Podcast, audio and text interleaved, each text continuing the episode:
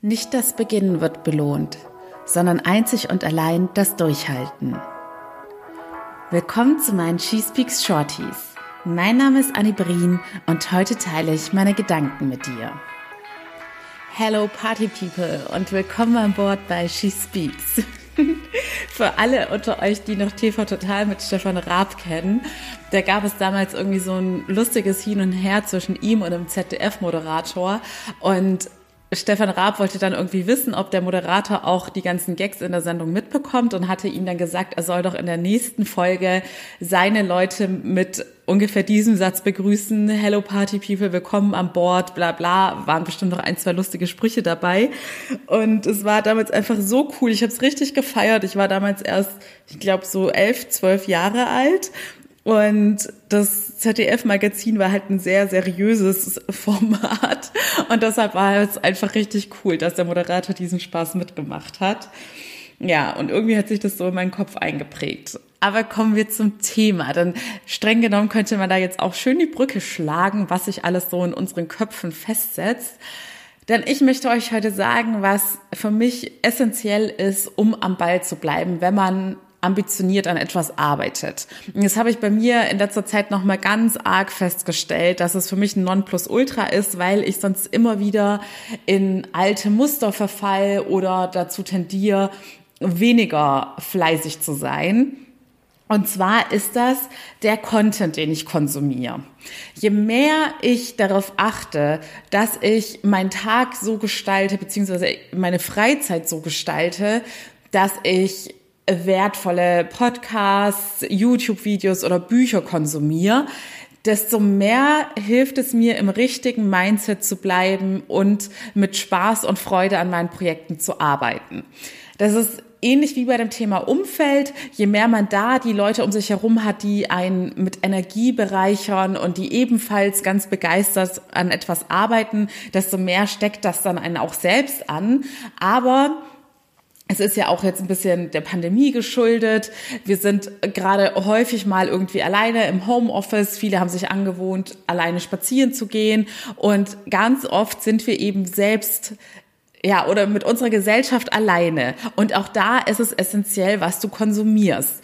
Und für mich ist es so eine große Kraftquelle. Und heutzutage sind diese Informationen einfach überall ganz einfach und kostenlos zugänglich, wenn ich dafür sorge, dass ich möglichst viel motivierende Inhalte zu mir nehme.